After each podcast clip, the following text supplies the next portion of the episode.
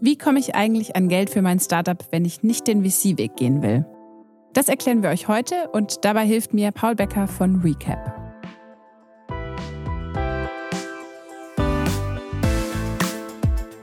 So geht's Startup. Mit Sarah Heuberger. Wer gerade versucht, eine Runde zu raisen, der bekommt es hautnah mit. Mittlerweile sitzt das Geld der Startup-Investoren nicht mehr ganz so locker wie noch in den letzten Jahren.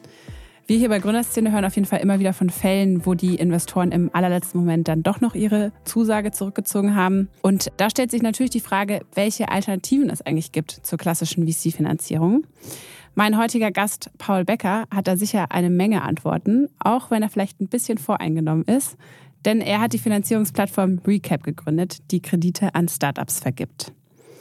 Heute soll es aber nicht so sehr um Recap gehen, sondern eigentlich darum, welche Eigenkapitalalternativen es für GründerInnen so gibt.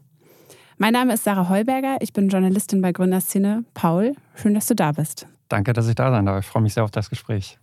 Wie erlebst du denn so die Situation am Markt? Ich weiß nicht, vielleicht redest du ja auch mit anderen Gründerinnen und Gründern. Kriegst du das mit, dass es jetzt echt irgendwie schwieriger wird? Ja, ja, also ich denke auf jeden Fall, dass man gerade im Vergleich zum Ende letzten Jahres, äh, jetzt in den letzten Wochen schon einen Unterschied merkt. Äh, Ende 2021 war ja schon einfach ein richtiger Schlussspurt, äh, wo eine große Finanzierungsrunde nach der anderen gekommen ist und vor allen Dingen auch die Zeitfenster von ein Gründungsteam beginnt mit dem Fundraising bis es ist ein erstes Termsheet vorliegen, das dann auch akzeptiert wird, extrem kurz waren in dem Zeitraum. Auch im Vergleich zu, wenn ich jetzt mal fünf Jahre in die Vergangenheit blicke, äh, einfach sehr, sehr, sehr schnell und äh, sehr aggressiv der Markt war zu dem Zeitpunkt. Und im Vergleich dazu merkt man jetzt in den letzten Wochen schon, dass es etwas abgekühlt hat. Und ich kriege das natürlich auch mit von Freunden, die in anderen Startups arbeiten ähm, oder auch Gründern, die jetzt bei uns mit Recap interagieren,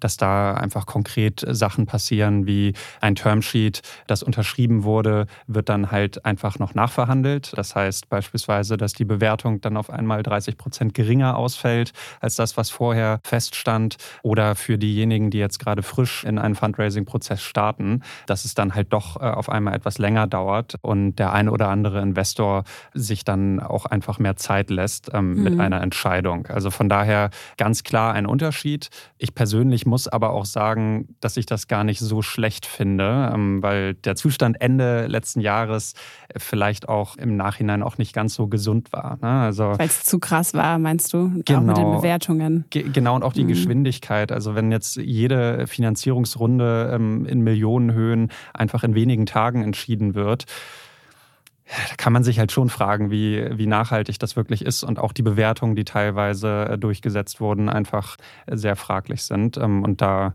glaube ich halt schon, dass es im Vergleich nicht nur Nachteile hat, dass es jetzt gerade mal etwas abkühlt.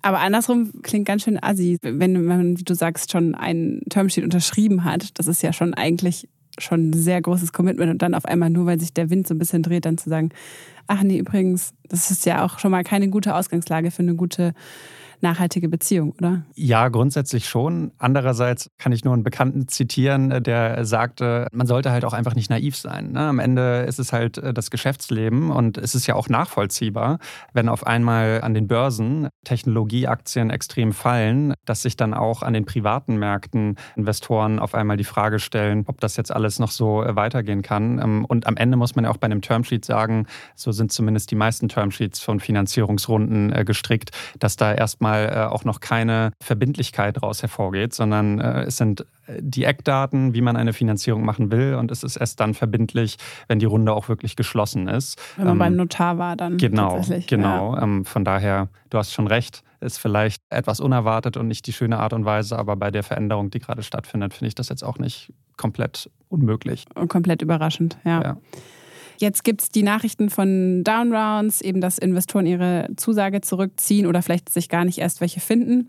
Das führt eben alles dazu, dass Startups sich nach Finanzierungsalternativen umgucken.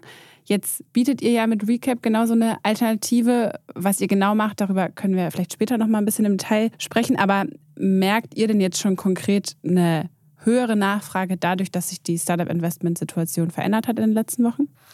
Definitiv. Um jetzt bei dem Beispiel von eben zu bleiben, ein Unternehmen, das jetzt einen Termsheet hatte, wo die Bewertung dann äh, einfach etwas nach unten korrigiert wird, überlegt sich dann vielleicht auch, ob es den gleichen Betrag wie ursprünglich geplant äh, auch einsammelt oder ob es dann auch einfach die Größe der Equity-Runde um 30 Prozent reduziert, um dann zumindest bei der gleichen Verwässerung rauszukommen. Und denjenigen Betrag, der dann offen ist, der soll dann vielleicht durch alternative Quellen gestopft werden. Und solche Unternehmen sehen wir schon mehr, dass die jetzt auch auf uns zukommen und einfach nach Alternativen schauen. Oder auch Unternehmen, die gar nicht im Fundraising gerade sind und einfach nur Vorsichtsmaßnahmen äh, treffen wollen. Ne? Das ist ja auch was, was man viel gelesen hat in den letzten Wochen. Diejenigen VCs, die sich irgendwie öffentlich positioniert haben zum Markt aktuell, da schwingt ja eigentlich immer so der Tonfall mit, man muss schnell entscheiden, man muss gut vorbereitet sein. Und das äh, resoniert natürlich bei vielen Gründern, dass die sich dann auch einfach überlegen, was kann ich denn heute schon machen, um halt morgen keine Probleme zu haben. Äh, und da gibt es dann doch auch die einen oder anderen, die, die da schon frühzeitig über Fundraising-Alternativen nachschauen. Du bist ja selber erst 30, hast aber schon einige Jahre Startup-Erfahrung hinter dir. Kannst du mal ein bisschen erzählen, was deine bisherigen Stationen so waren, bevor du Recap gestartet hast jetzt, letztes Jahr?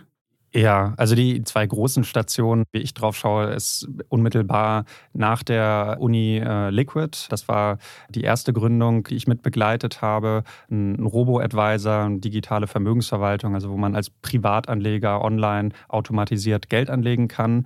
Und das zweite große Thema ist für mich Recap. Aber in der Tat gab es dazwischen ähm, und davor auch noch ein, zwei andere Projekte. Und du hast aber selber gar keinen Finance-Hintergrund, oder? Nee, äh, tatsächlich nicht. Ich muss auch ehrlich sagen, dass das alles eher ein großes Versehen war, dass ich in dieser Fintech-Ecke äh, gelandet bin. Eigentlich geht das so ein bisschen auf Arne und Jonas Nacken, wenn man so sagen möchte, die damals den studentischen Investment Club bei uns an der Uni äh, geleitet haben. Wir haben alle Wirtschaftsinformatik studiert und die waren schon immer mehr auch an den Kapitalmärkten interessiert und begeistert. Ich hatte ehrlicherweise am Anfang eher Gewissensbisse, äh, ob ich mich in dem Markt jetzt überhaupt sehe und vor allen Dingen auch nicht unbedingt dauerhaft. Ähm, aber gemeinsam hat das dann doch Spaß gemacht, daran zu arbeiten. Und dann ist es halt so, wenn du einmal da drin bist im Finance-Bereich, im Fintech-Bereich, und das, wir haben ja so 2013 ungefähr angefangen ähm, und dann Liquid halt mehrere Jahre gemacht und äh, dann auch danach in dem Bereich bleibst du, du baust halt zwangsläufig eine gewisse Expertise und am Ende auch einfach Interesse an dem Thema auf. Und so würde ich jetzt schon sagen, Recap, was jetzt eine Finanzierungslösung für Unternehmen ist, im Vergleich zu Liquid, was eine Investitionslösung für Privatanleger ist, da liegen schon Welten dazwischen, aber gewisse Überschneidungen hast du halt eben doch. Beispielsweise, dass du dich in regulierten Märkten bewegst ähm, und halt nicht einfach alles immer so machen kannst, was du gerne machen möchtest. Und da bringt dir das natürlich was, wenn du deiner Industrie treu bleibst. Und wie seid ihr auf die Idee zu Recap gekommen? Das war ja noch zu den Hochzeiten von Eigenkapitalfinanzierung. Da war ja noch nicht, das noch nicht so ein Thema eigentlich. Ja, absolut. Also der Ausgangspunkt waren Due Diligence-Projekte, ein paar wenige, die wir als Berater begleitet haben, also Eigenkapitalinvestoren bei der äh, Bewertung von Unternehmen, in die sie investieren wollen, zu unterstützen. Und da hatten wir uns einfach gefragt, ob man dafür nicht auch eine Softwarelösung bauen kann, die vereinfacht gesagt Chancen- und Risikobewertung eines Unternehmens ähm, in irgendeiner Form unterstützen kann. Und wie das so ist, wenn man dann an einer Ecke anfängt, ein bisschen zu überlegen, was man machen kann, was technisch möglich ist, denkst du dann auch sofort über weitere Möglichkeiten nach. Und bei uns war, nachdem klar war, es ist grundsätzlich möglich, eine automatisierte Due Diligence oder ein automatisiertes Underwriting, wie wir jetzt eher auch drüber reden, Nachdem das klar war, war die Hauptfrage, was können wir eigentlich noch damit machen? Ist jetzt wirklich nur diese Risikobewertung eigentlich der coole Service oder kann man nicht auch noch eine Finanzierungslösung direkt mit daran koppeln? Mhm. Und so ist Recap dann tatsächlich entstanden. Jetzt, wo wir ein bisschen mehr äh, schon über dich wissen und deinen Hintergrund, würde ich gerne einmal mit dir so alle Finanzierungsoptionen durchdeklinieren, die ein Startup so hat. Du kennst dich auch mit den anderen Finanzierungslösungen aus. Also vielleicht können wir das wirklich einmal so durchgehen, so Pro, Cons, was ist eigentlich für wen geeignet. Und lass uns doch einfach mal mit der klassischen Eigenkapitalfinanzierung starten. Wobei das ist, so klassisch ist es eigentlich gar nicht, weil wenn man bedenkt, irgendwie nur so 10 Prozent, glaube ich, aller Startups sind tatsächlich VC finanziert.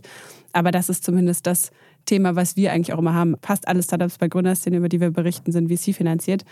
Für wen macht das eigentlich Sinn und was sind da vielleicht auch die Nachteile, die man gar nicht so sieht? Ich meine, von der Grundstruktur ist es relativ klar. Äh, du als Gründer bietest halt einen Teil deines Unternehmens an und im Gegenzug bekommst du dafür Geld, was erstmal eine, eine super Sache ist. Und ich sag mal, aus einer Perspektive, wofür dieses Finanzierungsinstrument klassischerweise eigentlich Sinn macht, würde ich sagen, am ehesten für eine Phase und für Vorhaben, die mit einer sehr hohen Unsicherheit belegt sind. Ne? Also beispielsweise, wenn ich in einer sehr frühen Phase bin, ich habe ein erstes Produkt, aber ob das jetzt wirklich kommerziell funktionieren wird oder nicht, weiß ich noch nicht. Ich muss das Produkt weiterentwickeln, ich muss ein Team aufbauen. Wann da wirklich Mittel zurückfließen, ist unbekannt. Das ist jetzt so eine typische Phase, wo ich ein Early Stage äh, VC als absolut richtiges ähm, Instrument wahrnehmen würde und wo du auch ehrlicherweise ja nicht so viele Alternativen hast als Unternehmen. Wer gibt dir denn sonst Geld? Äh, und weil du eben auch nach Nachteilen gefragt hast, der große Nachteil von Venture Capital sind natürlich einfach die Kosten.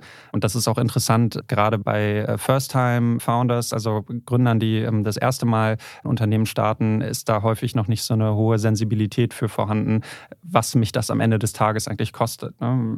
Wenn ich jetzt 15, 20 Prozent von meinem Unternehmen aus der Hand gebe, dann tut das ja grundsätzlich schon mal erstmal weh. Aber was das in Euro eigentlich bedeutet, das ist ja total unbekannt. Wenn es funktioniert, ne? Wenn es funktioniert, ja, genau. Ja. Weil du ja nicht weißt, wie dein Unternehmenswert in fünf Jahren sein wird. Und das ist halt der große eine Nachteil. Und der andere ist halt der Zeitaufwand, den du dort reinstecken musst, plus die Kontrolle, die du abgibst, was man natürlich auch verhandeln kann. Aber ja, das sind so die, die Nachteile, die ich in mhm. dem Bereich sehe. Ja, Wandeldarlehen ist auch eine Form davon, ne? könnte man da noch mit reinnehmen. Genau, es, es liegt halt irgendwo an der Grenze. Es ist halt ein Fremdkapitalprodukt, was aber jetzt doch dann eher äh, wie, wie, Eigenkapital zu sehen ist, weil es halt eben äh, gewandelt wird. Konkret bekommst du halt Liquidität, die zu einem späteren Zeitpunkt, das definiert man dann in den äh, Verträgen entsprechend, in Anteile gewandelt werden kann. Meiner Erfahrung nach etwas, was gerade auch in den letzten zwei Jahren noch massiv an Popularität gewonnen hat, einfach weil es schneller umzusetzen umzusetzen ist. Also konkret bei einer VC-Runde musst du dann erstmal zum Notar. Das Ganze muss dort äh, notarisiert werden, eingetragen werden. Du brauchst die Beteiligungsdokumente und so weiter. Das dauert einfach und kostet auch Geld. Und ein Wandeldarlehen im Vergleich kann einfach äh, über DocuSign unterschrieben werden. Und dann kann die Finanzierung auch in wenigen Tagen schon da sein. Und das ist einfach einfach, weshalb es meiner Erfahrung nach mittlerweile auch häufiger in den ersten Finanzierungsrunden verwendet wird und jetzt nicht nur als so ein Brückenfinanzierungstool, wo das ja sonst auch in der klassischen Industrie dann eher häufiger eingesetzt wird. Okay, jetzt nehmen wir mal an, ich bin Gründerin von einem Startup, die eben auf Kapitalsuche ist. Aus irgendwelchen Gründen klappt es nicht so mit den VCs, die gehen nicht ans Telefon oder bieten mir nur schlechte Konditionen an, weil es gerade eben nicht so ein gutes Klima ist. Was habe ich für Alternativen? Klassisch zur Bank gehen kann ich ja als Gründerin eigentlich nicht, oder? Ja, ja und nein. Also es gibt auch tatsächlich Startups, die von einer Bank äh, einen Kredit bekommen. Aber es ist schon sehr unüblich. Sehr ne? unüblich ja. und im Regelfall werden dann halt auch persönliche Sicherheiten erwartet. Und da ist halt wieder die Frage, hast du die oder hast du sie nicht? Und bist du bereit, die äh, auch wirklich dann abzugeben, also persönlich dafür zu haften, dass äh, der Kredit, den du von der Bank bekommst, dann auch tatsächlich später bedient werden kann. Aber ja, grundsätzlich hast du recht, es ist eher unwahrscheinlich, dass man von der Bank Geld bekommt. Was wäre dann noch so eine Alternative, sowas wie Venture Debt zum Beispiel? Kannst du das nochmal kurz erklären, was das ist? Venture Debt ist am, am Ende in dem Bereich Privatkredite, wenn man so möchte, angesiedelt. Äh, da gibt es auch einerseits durchaus auch Banken, aber auch Fonds, die das machen. Am Ende ist es normaler Kredit, wenn man möchte, ähnlich wie bei einer Bank auch, nur dass die Sicherheiten, die dafür verlangt werden, etwas sehr viel umfassender sind. Das heißt, ein Venture Debt Kredit geht im Regelfall damit einher, dass du alle Forderungen, alles, was du an IP in dem Unternehmen hast, alle Bankkonten, einfach alles, äh, sogar deine Codebase abzugeben hast in dem Sinne oder abtreten musst. Und du dich damit im Prinzip komplett blank machst. Ähm, und darüber hinaus erwarten die meisten dieser Investoren auch sogenannte Warrants, Equity Warrants, was konkret heißt, die haben auch Anrecht auf Eigenkapital an deinem Unternehmen. Natürlich deutlich weniger, als wenn du den, den äquivalenten Betrag als eine komplette Eigenkapitalrunde einsammeln würdest, aber dennoch in einem gehörigen Umfang. Lass es vielleicht ein Gegenwert von 10 bis 20 Prozent von dem Finanzierungsvolumen in Equity Warrants äh, sein. Musst du trotzdem wieder Anteile abgeben, genau. eventuell. Und, mhm. und, wozu führt das dann äh, in Summe? Am Ende ist es halt ein sehr, sehr teurer Kredit, mhm. aber immerhin bekommst du einen. Ne? Ist jetzt besser als, als gar nichts. Und äh, es ist halt zudem auch ein relativ zeitaufwendiger Prozess, meiner Erfahrung nach sogar zeitaufwendiger als eine, als eine VC-Runde und teilweise auch restriktiver als äh, eine VC-Runde. Ähm, und der letzte Haken, der damit halt auch noch einherkommt, ist es jetzt auch nicht für jeden zugänglich. Das mhm. heißt, mittlerweile in Deutschland auch in etwas früheren Phasen, weil ich würde klassischerweise sagen, so ab einer Series A, Series B ist Venture Debt dann halt auch eine Option, die dir angeboten wird, aber häufig halt auch nur in Kombination mit einer Equity-Runde. Also der Klassiker, den man in den USA häufig sieht, ist, du raised eine Equity-Runde und dann machst du noch so ein Venture Debt Top-Up obendrauf, um halt nochmal irgendwie ein Jahr mehr Runway zu haben. Um in deinem Beispiel zu bleiben, wenn du jetzt gar keine Angebote von VCs hast, ähm, dann ist es wahrscheinlich auch schwierig, einen Venture Debt Investor zu finden. Ja, okay.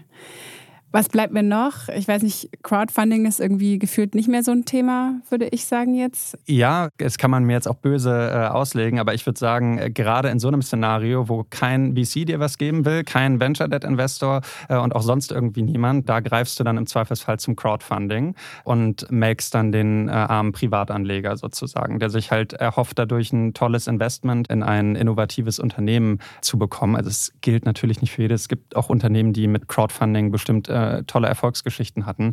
Aber der, der böse Vorwurf ist so ein bisschen dieses Thema adverse Selektion, dass äh, wenn du Möglichkeiten hättest, von guten Geldtöpfen Geld zu bekommen, dann würdest du das auch tun. Und wenn du das eben nicht kannst, da, dann gehst du halt zu demjenigen, der am wenigsten über dein Geschäft versteht und dir trotzdem Geld gibt. Und das ist im Normalfall halt einfach der Privatkonsument. Ja. Aber nehmen wir mal an, ich will aus irgendwelchen Gründen kein VC-Geld aufnehmen. Crowdfunding will ich aber vielleicht auch nicht unbedingt machen dann bleibt mir jetzt gar nicht mehr so viel übrig, womit wir wieder beim Thema Revenue-Based Financing sind. Ja, vielleicht gibt es noch eine äh, andere ja. Option, die jetzt gerade auch zu diesem Jahr hin noch so ein bisschen an, an Fahrt aufgenommen hat. Und das sind halt eben staatliche Förderprogramme, mhm. die häufig ähm, unterschätzt werden. Und mittlerweile, also jetzt beispielsweise auch in Deutschland zu diesem Jahr, ähm, gab es ein neues Förderprogramm, was sich insbesondere an FE, also äh, Forschung und Entwicklungsausgaben richtet, äh, von auch Technologieunternehmen, wo du halt einen gewissen Prozentsatz, ich meine, das sind bis zu 30 Prozent von den Ausgaben äh, des letzten Jahres halt zurückbekommen kannst. Das Problem ist natürlich, du möchtest das Geld gerne heute haben ähm, und du durchläufst da auch eher einen Antragsprozess und es dauert, das bis dauert der bewilligt ist und bis dann die Auszahlung kommt. Aber da gibt es beispielsweise auch neue Startups, die sich in dem Bereich ansiedeln, um beispielsweise diese Art von Kapital einfacher zugänglich zu machen für Unternehmen. Von mhm. daher, das ist schon auch noch was, wo ich glaube, da kannst du vielleicht jetzt nicht 10, 20 Millionen, aber ein paar hunderttausend Euro im Zweifelsfall mitbekommen. Und das kann gerade in der frühen Phase auch einen Unterschied machen. Ja, ich habe mir ja auch nochmal aufgeschrieben, klassische Startup-Förderprogramme. Da ist es aber oftmals eben auch so das Problem, dass man dann gar keinen Umsatz machen darf in der Zeit, in der man gefördert wird. Also das habe ich auch schon gehört. Dann haben die Startups dann ihre Services kostenlos angeboten, sonst hätten sie diese Finanzierung zurückzahlen müssen oder diese, dieses Förderprogramm. Ja, ja, absolut. Also ich glaube, was ich generell, wenn ich auf so Förderprogramme drauf schaue, da so ein bisschen diesem ganzen Bereich halt vorwerfen äh, würde, ist, er ist halt nicht unbedingt transparent und auch nicht einfach zugänglich. Und vor allen Dingen möchtest du dich als junges Unternehmen relativ schnell bewegen. Und das ist da halt meistens nicht gegeben. Also jetzt mal konkret, wenn du jetzt heute da sitzt und Geld brauchst, dann wirst du jetzt ja nicht einen Antrag stellen und ein halbes halbes Jahr warten, hoffen, dass das Geld kommt. Bis dahin drehst du Däumchen. Ähm, und wenn du das Geld dann hast, legst du So funktioniert das ja in der Praxis einfach ja, nicht. Von ja. daher, ich würde nicht sagen, dass man die gesamte Finanzierungsstrategie auf einem Förderprogramm aufbauen kann. Es ist aber trotzdem etwas, was halt nice to have ist. Gerade weil man halt keine Anteile auch abgeben muss. Genau, meistens. Genau, richtig. Ja. Ein Buzzword, was jetzt so in den letzten Monaten gehäuft aufgekommen ist, ist dieses Revenue-Based Financing. Darüber haben wir gerade schon kurz geredet. Kannst du einmal kurz sagen, was es ist? Also es meint irgendwie sehr viel. Es ist so ein sehr großer Sammelbegriff für sehr unterschiedliche Lösungen. Was genau kann man darunter verstehen? Ja, also ich denke am einfachsten ist es wirklich, wenn man dieses Buzzword jetzt einfach mal ins Deutsche übersetzt und sagt, es ist halt eine Art von Finanzierung, die du auf Basis von Umsätzen bekommst, mhm. ähm, im Regelfall auf Basis von künftigen Umsätzen. Der eher altdeutsche Begriff äh, für vergleichbare Finanzierung ist eigentlich forderungsbasierte Finanzierung. Sowas äh, gibt schon seit vielen Jahren, aber die Angebote, die man heute im Revenue-Based Financing-Bereich sieht, folgen eigentlich immer einem gleichen Muster. Und zwar, du bekommst eine gewisse Liquidität heute. Du musst dafür keine Anteile abgeben äh, und du zahlst sie zurück mit künftigen Umsätzen. Und da liegt dann jetzt aber im Detail eben der Unterschied zwischen verschiedenen Anbietern, ähm, wo Recap jetzt einer von ist, äh, es aber auch andere Modelle gibt. Um es ein bisschen konkreter zu benennen, in, in einem Fall bekommst du heute Geld und du zahlst es äh, als einen fixen äh, Revenue Share in der Zukunft zurück. Beispielsweise fünf Prozent von allen Umsätzen in den nächsten Monaten werden immer an den Finanzierungsgeber äh, zurückgezahlt, bis äh, der komplette Betrag abgestottert ist, in Anführungszeichen. Das ist ein Ansatz. Bei Recap jetzt beispielsweise geht es eher darum, dass du eine wirklich definierte Menge an künftigen Umsätzen über einen festen Zeitraum heute bekommst. Und wenn sie dann in den einzelnen Monaten anfallen, dann wird eben genau dieser Umsatz auch zurückgezahlt. Das heißt, es ist etwas fixer und verlässlicher und weniger variabel als in dem anderen Modell, was ich eben angesprochen habe. Und für wen macht denn so ein Finanzierungsmodell Sinn? In welchem Stadium müsste mein Startup sein und was müsste es schon mitbringen, damit ich für so eine Finanzierung in Frage käme? Und wahrscheinlich müsste ich auch sagen, okay, ich brauche Geld, aber ich möchte eigentlich keine Expertise haben von einem VC-Investor und ich möchte auch eigentlich keine Anteile abgeben. Ne? Deswegen komme ich ja dann wahrscheinlich zu dir oder zu einem der anderen Anbieter. Ja, per se würde ich sagen, es ist keine Entweder-Oder-Entscheidung. Also es ist nicht so, ich mache dann Revenue-Based Financing, wenn ich kein Venture Capital möchte ähm, und auch umgekehrt nicht.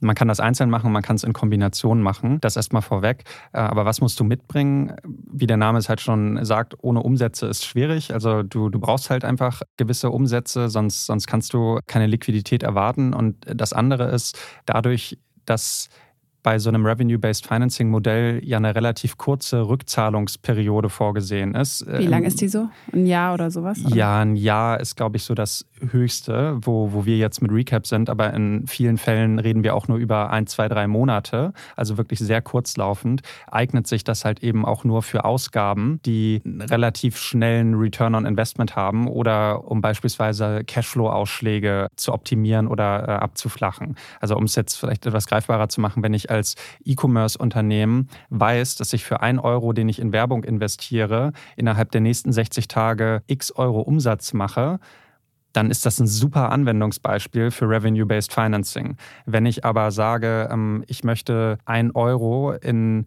äh, ein Euro reicht jetzt nicht, ich möchte einen, einen neuen Engineer anstellen, der an einem neuen Softwareprodukt baut. Für einen Euro. Für einen Euro, genau. Und ich weiß noch nicht mal, äh, ob dieses Produkt funktioniert und ob ich damit Geld verdienen kann, dann ist ja klar, dass ich jetzt nicht irgendwie innerhalb der nächsten drei Monate wieder zurückzahlen kann, zumindest nicht aus diesem konkreten neuen Produkt. Und dafür eignet sich dann Revenue-Based Financing eher nicht, sondern das wäre eher ein VC-Case dann. Was ist jetzt mit einem, sagen wir mal, Gorillas, wo es bekannt ist, dass die gerade versuchen, die Runde zu schließen, schon seit einigen Monaten und jetzt langsam auch das Cash vielleicht ausgeht? Die kriegen wahrscheinlich kein Revenue-Based Financing. Ich meine, ich kenne jetzt, äh, Gorillas ist kein Kunde von uns, so viel kann ich sagen an der Stelle. Das müsste man sich natürlich anschauen, wie viel Liquidität die tatsächlich noch auf den Konten haben glaube ich, dass per se für einen Anbieter wie Gorillas Revenue-Based Financing ein spannendes Modell ist. Absolut. Das macht für die äh, auf jeden Fall Sinn. Die werden ja auch irgendwie ihr ganzes Inventar vorfinanzieren müssen, auch wenn das äh, sich natürlich jetzt um fast-moving Consumer Goods äh, handelt, die jetzt nicht ewig lange äh, eingelagert werden, werden die trotzdem ja sehr viel äh, Working Capital-Themen haben. Und das ist eigentlich ein perfekter Anwendungsfall dafür. Aber auch hohe Marketingausgaben, ne? Eigentlich. Auch, auch das. Ja. Andererseits glaube ich keinesfalls, dass du so ein Modell jetzt nur über Revenue-Based Financing, zumindest in den Stadien, in denen die aktuell unterwegs sind, alleine finanzieren könntest. Aber es könnte als Teil von dem Finanzierungsmix durchaus sinnvoll sein. Und es würde mich auch wundern, wenn nicht irgendeiner von diesen Anbietern auch irgendwelche Fremdkapitalinstrumente da mit im Mix drin hat. Ja, da geht es ja schon schnell um irgendwie zweistellige Millionenbeträge. Die kriegt man wahrscheinlich nicht einfach mal so finanziert. Das ist so, ja. Und wer bekommt denn keinen Kredit von euch? Also in unserem Fall jetzt bei Recap gibt es verschiedene Kriterien, die wir uns anschauen, aber ein Punkt, jetzt abgesehen davon, dass du halt mindestens ähm, ein paar Umsätze haben musst, ähm, ist beispielsweise dein aktueller Runway.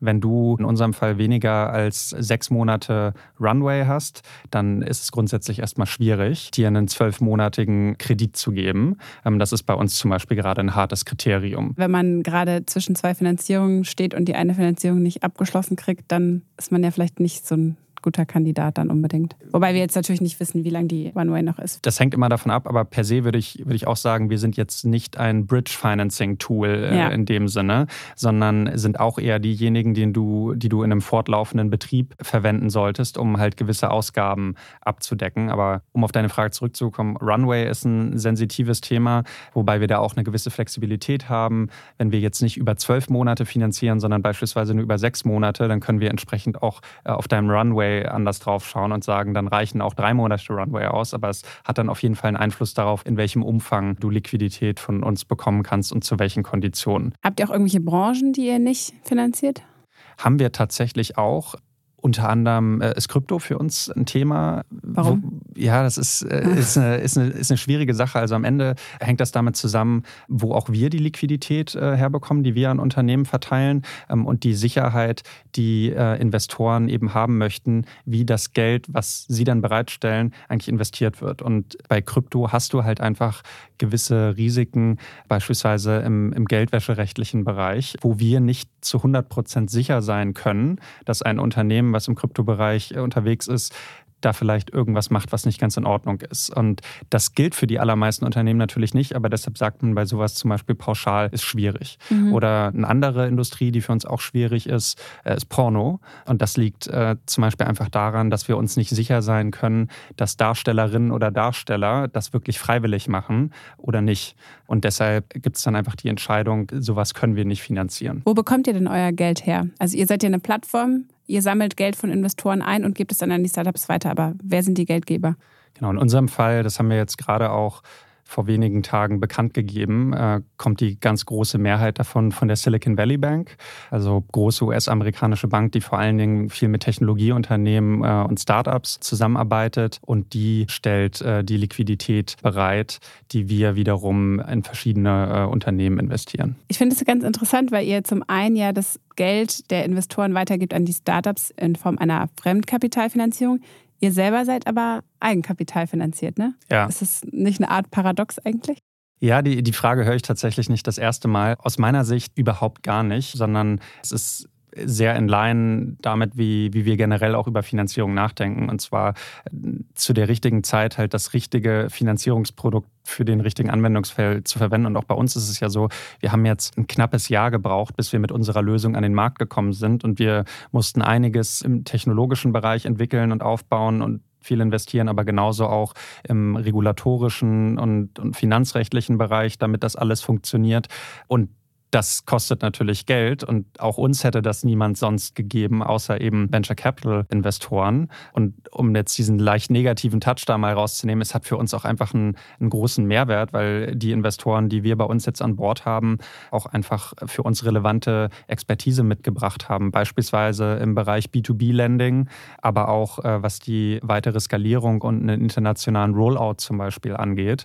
Und das ist für uns einfach wichtig gewesen in der aktuellen Phase. Ihr habt äh, Project A zum Beispiel dabei, ähm, genau. Felix Capital aus Großbritannien und Mubadala, also auch einen sehr internationalen Fonds. Genau. Und unsere Pre-Seed hat äh, damals Entree gemacht. Die sind ein israelischer Fonds, die halt, wie gesagt, sehr viel im, im Bereich B2B-Lending gemacht haben. Und bei jemandem wie Mubadala, da, da gibt es einfach strategischen Mehrwert für ein Unternehmen wie uns. Äh, ich, ich meine, Mubadala ist, glaube ich, der zweitgrößte Staatsfonds der Welt. Die haben natürlich große Liquiditätsreserven, vor allen Dingen aber eben auch im Kreditbereich, was für unsere Lösung Lösung halt auch ein Kunde ist potenziell, der dann auch Liquidität über die Plattform bereitstellen kann. Also von daher die kurze Antwort ist, aus meiner Sicht ist es kein äh, Paradoxon, dass wir jetzt als Revenue-Based Financing-Anbieter selber auch äh, auf Equity zurückgreifen, sondern es passt halt einfach zu der Phase, in der wir gerade sind. Und wenn ich jetzt nach vorne schaue, oder ich sage mal umgekehrt, es hat einen Grund, warum wir die Liquidität für unsere Plattform nicht über Equity äh, geraced haben. Das wäre mhm. jetzt zum Beispiel aus meiner Sicht relativ absurd, wenn das gesamte Geld, was wir an Unternehmen verteilen, wir selber nur über Equity aufgenommen haben. Dafür haben wir halt eben was anderes verwendet. Und seid ihr eigentlich das Musterbeispiel für den Finanzierungsmix? Wie sichert ihr euch eigentlich gegen Ausfälle ab? Was passiert, wenn jetzt ein Startup, was ihr finanziert, pleite geht? Dann haben wir ein Problem. Ist das äh, schon mal passiert? Nein. Aber ah, ihr ähm, seid ja auch noch nicht so lange dabei. Wir sind noch nicht so lange dabei ja. und es ist auch äh, die Annahme, dass du in einem Kreditgeschäft nicht irgendwann auch Ausfälle hast, ist einfach naiv. Es äh, wird irgendwann kommen. Die Frage ist halt nur, in welchem Ausmaß. Und am Ende basiert unser Geschäftsmodell natürlich darauf, dass wir datenbasiert möglichst gute Kreditentscheidungen treffen können. Daran glauben wir und bisher funktioniert das auch sehr gut, aber am Ende hast du ein Risiko und das müssen wir natürlich mit einpreisen und dann über das Gesamtportfolio an Unternehmen, die wir finanzieren, äh, ausgleichen. Jetzt hast du ja auch keine Glaskugeln, die du gucken kannst, aber du bist jetzt auch schon eine Weile am Markt dabei. Wie schätzt du denn, wird sich so die Finanzierungssituation auf dem, sagen wir, deutschen oder europäischen Startup-Markt verändern? Also nach meinem Gefühl hat so Venture Debt und so nicht wirklich gefangen in den letzten Monaten. Vielleicht ändert sich das ja jetzt, wo VC-Finanzierung irgendwie schwieriger wird. Wie denkst du, verschiebt sich das so? Ja, also ich meine, ich bin jetzt schon ein paar Jahre dabei, das ist richtig, aber streng genommen muss man ja auch sagen, dass ich, äh, seit ich arbeite, auch immer nur in, in einem Bullenmarkt im Prinzip unterwegs war. Und jetzt eine wirklich längere Rezession habe ich so in der Form ja auch noch nicht erlebt. Aber wovon ich auf jeden Fall überzeugt bin, das Sentiment oder die psychologische Grundeinstellung äh, der Marktteilnehmer halt recht wichtig ist. Und ich glaube, dass wenn wir jetzt eine Reihe positiver Signale bekommen, äh, die Stimmung durchaus entgegen der ganzen negativen Signale, die man aktuell bekommt, sich auch sehr schnell ins Positive wieder drehen kann. Also als Beispiel jetzt gerade äh, wurde ja äh, bekannt gegeben, dass äh, Personio ähm, nochmal eine Finanzierung auch mit einem deutlichen Uplift der Bewertung nochmal abgeschlossen hat. Und ich glaube, wenn jetzt noch zwei, drei, vier solche News kommen, dann kann sich das halt auch schneller wieder ins Positive drehen, als alle aktuell glauben. Aber klar, die Negativszenarien, die aktuell aufgemalt äh, werden, gehen äh, dann eher davon aus, dass man jetzt erstmal zwei Jahre äh, nicht so viel Spaß haben wird. Und ich persönlich glaube, dass du, so war es ja streng genommen auch bei Covid ganz am Anfang, dass erstmal die ersten paar Wochen alle irgendwie die Pforten zugemacht haben und abgewartet haben, um festzustellen, was ist denn jetzt das neue Normal? Und wenn es dann alle erkannt haben, so ist es, dann passt man sich an und macht irgendwie weiter. Und ähnlich denke ich eigentlich auch über die aktuelle Phase nach, dass in den nächsten Wochen, ein bisschen weniger Unsicherheit da ist und man so ein bisschen weiß, was passieren wird, ähm, sich auch einzelne Finanzierungsgeber oder vor allen Dingen auch die VCs ähm, wiederum mehr anpassen werden. Aber glaubst du nicht, dass sich das so ein bisschen verschiebt hin zu anderen Finanzierungsoptionen? Das glaube ich schon, aber ich glaube, das ist total unabhängig von dem aktuellen Marktumfeld. Also mhm. das kann vielleicht jetzt so ein gewisser Beschleunigungseffekt einsetzen, dadurch, dass gerade VCs, die Hauptgeldgeber sind, jetzt gerade erstmal etwas restriktiver sind, dass man dadurch umso mehr nach Alternativen sucht. Aber ich glaube, grundsätzlich ist das einfach technologiegetriebener Trend, dass, wie es auch mit vielen anderen Fintech-Produkten ist, du eine Art Demokratisierung einfach hast, dass auch jüngere Technologieunternehmen äh, Zugang zu Finanzierungsformen haben, die sonst eher nur den klassischen Industriekonzernen und Vergleichbarem zugänglich waren. So blicke ich drauf. Ich glaube, dass das die nächsten fünf bis zehn Jahre sowieso kommt und am Ende auch sinnvoll ist, dass man äh, halt nicht alles über Eigenkapital macht, sondern eben auch, wo es sinnvoll ist, andere Finanzierungsinstrumente verwendet. Also, dass sich es verschiebt, aber gar nicht unbedingt vielleicht mit der aktuellen Finanzierungssituation so viel zu tun hat oder das eh schon so in Bewegung gekommen ist. Genau. Ich mhm. glaube, es hat, es hat einen Einfluss drauf, aber ich glaube nicht, dass das das Entscheidende ist. Ja. Okay, Paul, super cool, dass du da warst. Danke, dass du uns ein bisschen über die Alternativen erzählt hast, die es eigentlich so gibt zur VC-Finanzierung. Danke dir, hat, hat viel Spaß gemacht, das Gespräch. Und wenn euch da draußen das äh, Thema Fremdkapitalfinanzierung interessiert, dann schaut auch gerne nochmal auf Gründerszene vorbei. Da haben wir auch jede Menge Texte zum Thema Revenue-Based Financing. Venture Debt und was es da sonst noch so gibt.